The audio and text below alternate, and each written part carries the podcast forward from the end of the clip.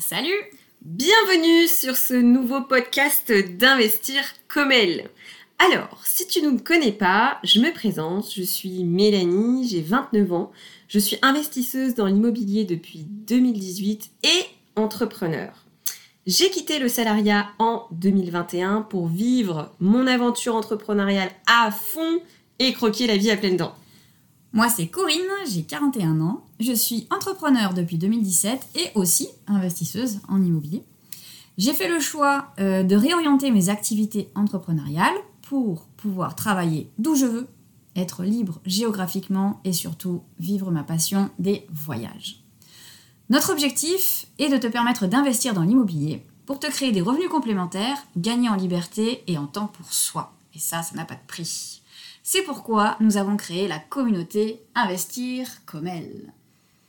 Alors, pour le petit moment placement de produits, les amis, nous proposons plusieurs formations. La première, c'est le programme d'accompagnement Investir comme elle. C'est un accompagnement complet euh, qui mêle formation et coaching individuel pour les femmes qui souhaitent investir dans l'immobilier. Et pourquoi pas vivre de l'immobilier pour celles qui le souhaitent. La deuxième formation, c'est une formation qui s'appelle Mes finances comme elles. Donc c'est une vraie pépite pour apprendre à gérer tes finances personnelles avec des outils et des ateliers pratiques. Ça va te permettre de te préparer pour investir dans l'immobilier ensuite. Et enfin, on a fait ensemble une dernière formation qui s'appelle Ma gestion comme elle. C'est une formation pas à pas sur un des meilleurs logiciels de gestion locative qu'on adore, qui s'appelle Rentila, et ça va t'apprendre à mieux gérer tes biens immobiliers comme une pro. Et aussi, nous proposons aux investisseuses de rejoindre le club, un véritable membership sous forme d'abonnement pour accéder à la communauté, aux masterclass animées par des experts de l'immobilier et au coaching de groupe. Bref, pour se retrouver dans la grande famille des investisseuses. Voilà, terminé pour la petite minute pitch commercial comme Coco aime le dire. Passons aux choses sérieuses. Ok, alors peut-être dire déjà euh, où est-ce que tu peux nous retrouver? Yes, tu peux nous retrouver sur notre site internet euh, www.comel.fr où tu retrouveras toutes les infos sur nos formations. Comel avec un S au bout.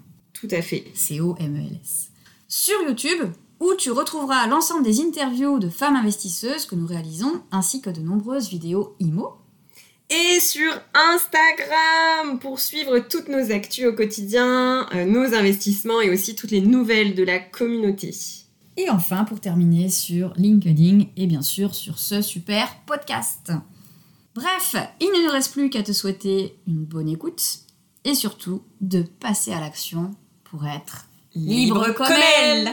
Aujourd'hui, nous avons le plaisir d'interviewer Alexandra. Salut Tu es née où et quand? Alors, euh, en 1995, en Savoie. Tu investis où?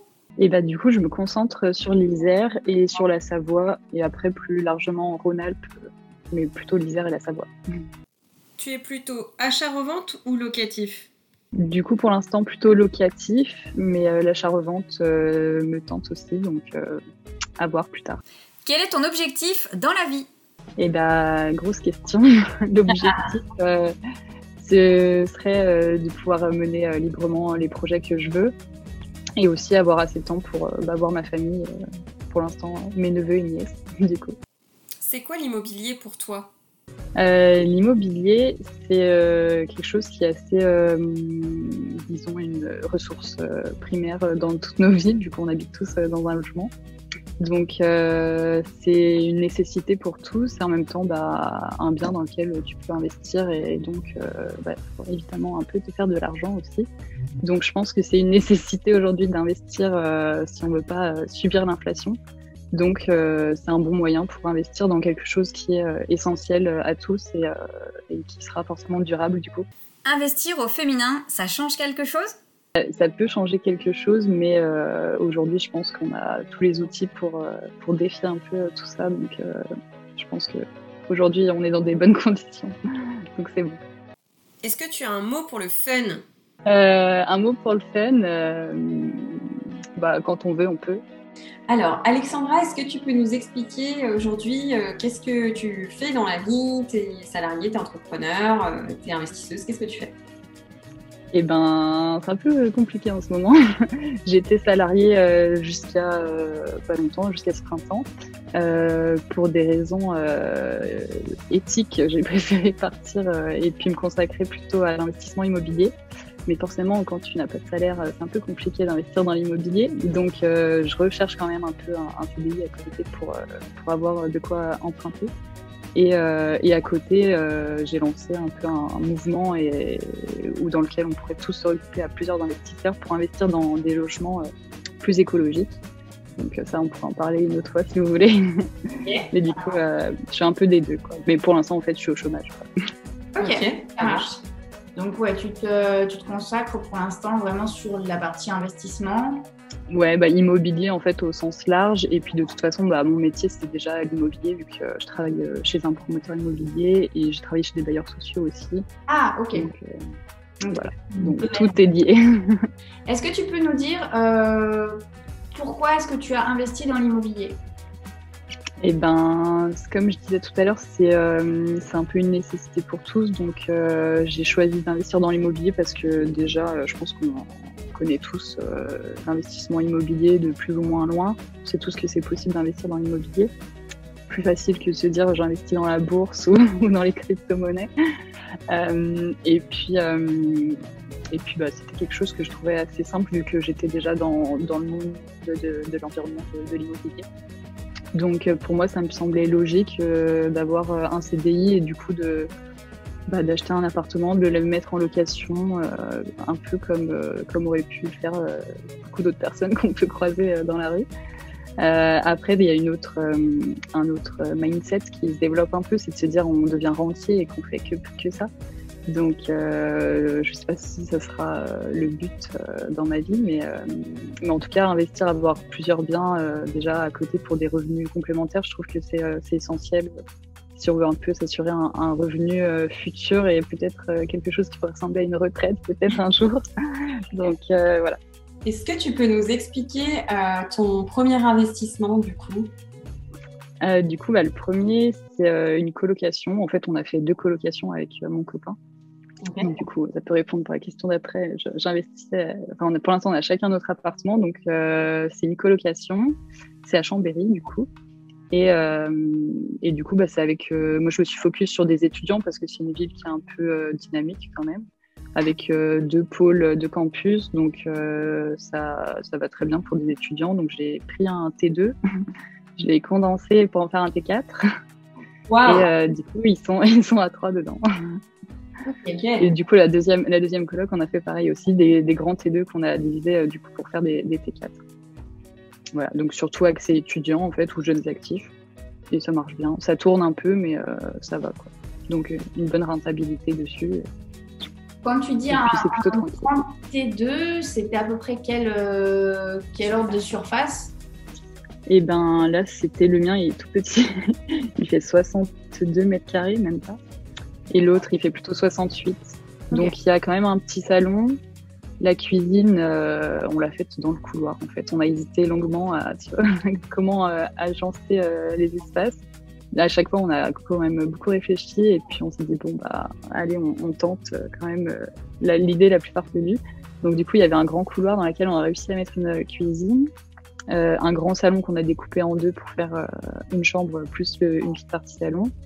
Et puis après, l'ancienne cuisine qui devient une chambre et l'ancienne chambre qui reste une chambre aussi.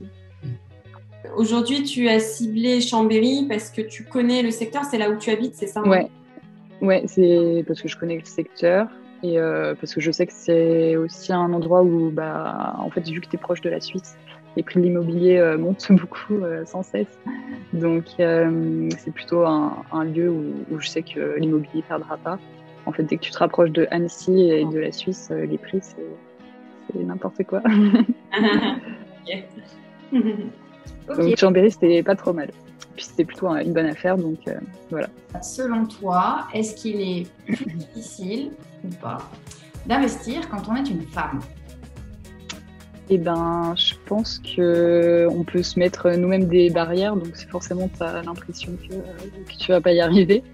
Euh, je pense que c'est pas forcément plus difficile. Je pense que ça dépend du caractère de la personne. Si tu es plutôt, euh, je sais pas, dynamique, euh, que tu aimes négocier ou, que tu es plutôt introverti, euh, et que du coup ça va être plus difficile de dire bon, je vais visiter plein de biens, je vais rencontrer beaucoup d'agents immobiliers. Donc ça, ça peut être plus difficile selon le, le profil des personnes, je pense. Et du coup, après, c'est vrai que quand tu es une femme, plutôt, tu es peut-être plus souvent un peu plus euh, introvertie, ça, ça peut dépendre. Mais, euh, ou après, peut-être aussi en rendez-vous banque, si, euh, si tu es face à un homme qui peut te prendre un peu de haut et qui te dit qu'est-ce qu'elle fait là?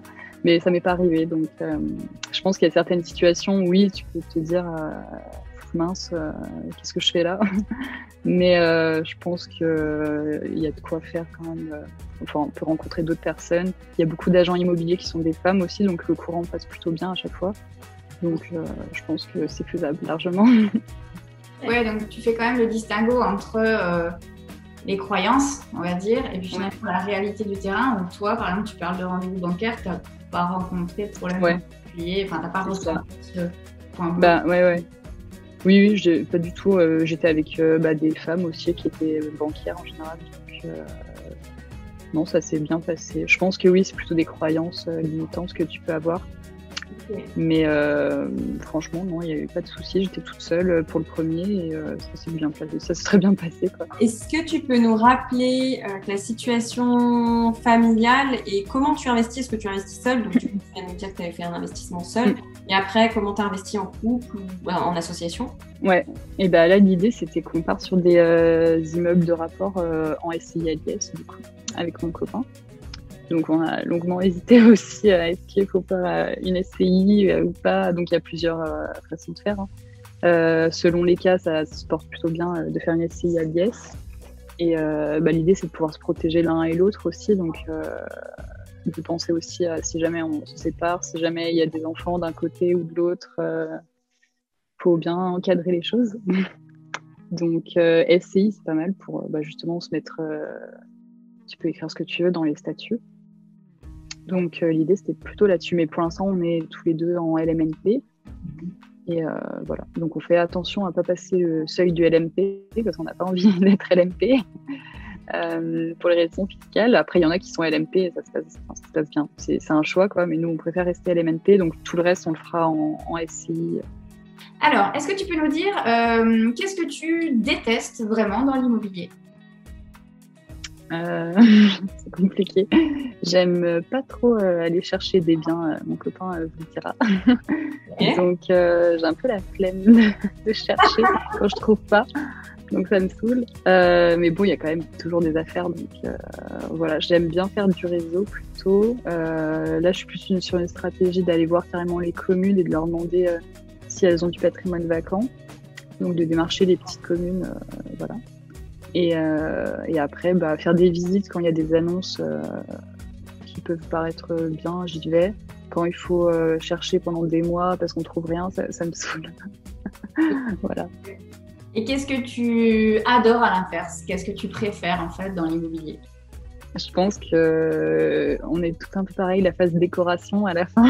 Ou peut-être pas toutes, parce que je crois qu'il y en a une de vous deux qui aime pas ça. Moi, je déteste. Moi, j'aime bien. Moi, j'aime bien. C'est un peu en mode archi d'intérieur, tu te prends pour, euh, pour une archi. Euh, du coup, à la phase, à la fin, quand tu choisis les matériaux, euh, les couleurs, la déco, je trouve que c'est le moment le plus, le plus sympa. Si on revient un petit peu sur ton parcours dans l'immobilier, donc tu as dit que tu travaillais en fait dans l'immobilier avec un promoteur. Et est-ce qu'aujourd'hui tu as des mentors, par exemple dans cette entreprise, ou aujourd'hui d'autres mentors qui t'ont inspiré ou qui t'inspirent encore aujourd'hui? Je suis, je suis pas mal de monde sur les réseaux. Donc, euh, un mentor en particulier, euh, je pense pas en avoir un, mais euh, bah, après, les plus connus, a Yann Darwin ou Christopher Van Gen, c'est les premiers sur lesquels tu tombes quand tu tapes sur YouTube euh, comment investir dans l'immobilier. Après, euh, bah, après, on a rencontré aussi euh, le couple Guillaume et Émilie de Club Immobilier, donc eux, ils ont aussi un parcours euh, très inspirant. Donc, euh, ouais, les mentors, je dirais un peu ceux-là pour l'instant. Et après, bah, un peu toute la communauté avec qui on parle, euh, puis toutes les filles aussi qu'on a pu rencontrer euh, bah, sur Instagram, tu vois, on s'échange des, petits tips. Donc ça crée vite une, communauté assez soudée. Et puis après, en fait, tu rencontres plein de gens. là, on était au séminaire de club immobilier, on a rencontré du monde. On, se on revient à Grenoble, on se rend compte qu'en fait, il y a des gens sur Instagram qui nous suivent, qui sont à Grenoble, qui ont eux un petit groupe d'investisseurs aussi ici.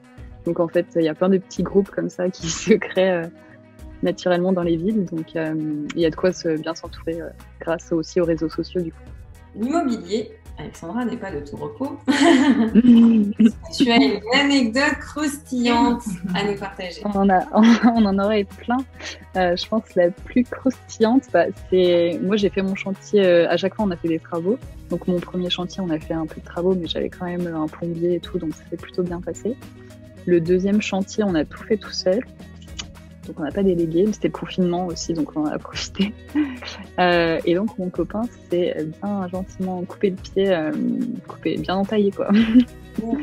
donc euh, petite anecdote qui est un peu compliquée à gérer sur un chantier. donc du coup il, avait le pied en vrac pendant quelques mois quoi. Donc pour continuer le chantier c'était pas top. Et euh, on a eu aussi une petite inondation, enfin remontée euh, des égouts euh, dans l'appartement, donc c'était pas top top non plus. Bon, ça va, c'était en phase chantier. Donc, euh, tu sais, quand t'as un bouchon dans les évacuations, bon là ça va, c'était pas partie, pas la partie WC, c'était que évacuation des, des, cuisines.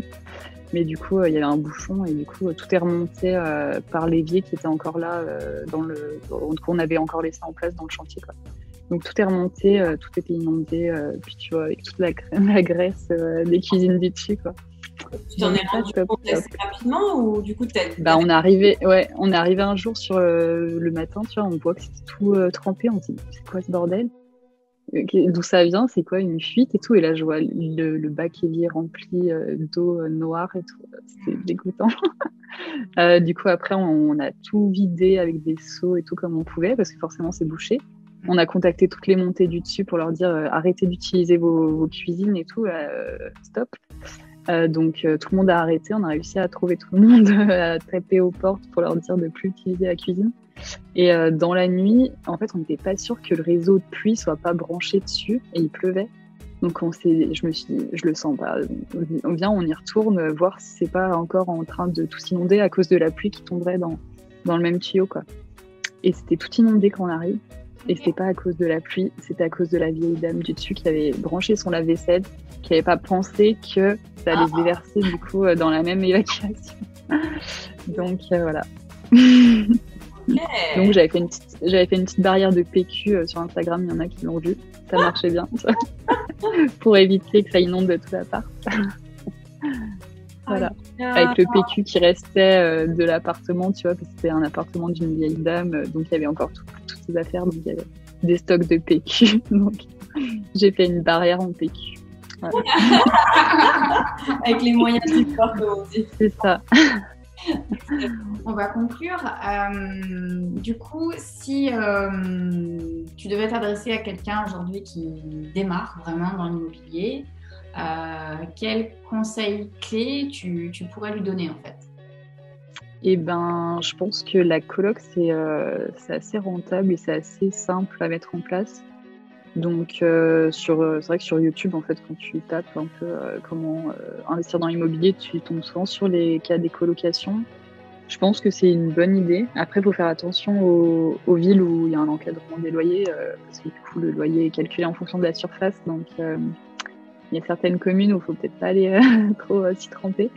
Mais euh, pour des petites communes comme, enfin petites, assez dynamiques quand même, mais pas trop grandes, genre pas Paris ou pas Bordeaux qui encadrent les loyers ou ce genre de ville, genre Chambéry ou Dijon, enfin tu vois des petites villes un peu dynamiques.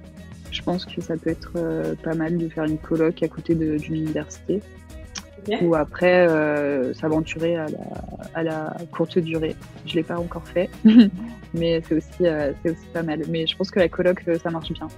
Puis les gens restent au moins six mois ou un an, donc ça tourne pas trop, c'est assez facile à gérer. Et puis moi, je vise surtout aussi les jeunes pour avoir la caution visale. Donc au moins, euh, tu es sûr que s'il y a pas s'il y a un impayé de loyer, bah, tu es remboursé parce que c'est l'État qui se porte garant pour les locataires. Donc voilà, petit tips, euh, les garanties visales, c'est pas mal. Il y a beaucoup de propriétaires qui en veulent pas parce qu'ils comprennent pas l'intérêt et ils se disent euh, je sais pas, c'est une personne qui a pas de garant, donc forcément elle va pas payer, elle me donne une garantie visale. Moi, au contraire, je leur dis, me donnez pas euh, de garant, euh, vos parents et tout, je m'en fiche. vous prenez, vous inscrivez sur Visal, vous faites euh, le dossier et puis, puis je préfère. Au moins, c'est plus sécurisé, je trouve. C'est intéressant. Ok, c'est top, nickel. C'est tout, ouais, c'est tous les moins de 30 ans qui ont le droit, donc ça peut être jeune actif ou, étudiant. Ok, génial. Il y a souvent des, des, personnes étrangères aussi qui utilisent ce type de garantie. Mm. Parce que les ouais, ben, ouais. J'ai pas eu le cas, mais euh, puis eu, des fois ils comprennent pas forcément tout ce qu'on peut avoir en place en France, donc euh, des fois sur le bon coin j'en ai eu qui me contactaient. De toute façon à chaque fois dans la liste des pièces je leur demande d'avoir Visal. Donc là j'en ai un justement qui me demande, euh, je sais pas s'il a tout compris. je vais voir s'il arrive à se faire un compte ou quoi. Ok, ok. Bah, écoute, merci à toi Alexandra. Merci beaucoup. Merci. Bah, merci à vous. Merci pour ton partage et puis bah, je te dis à très vite dans une euh, prochaine vidéo. À bientôt. Salut. Salut.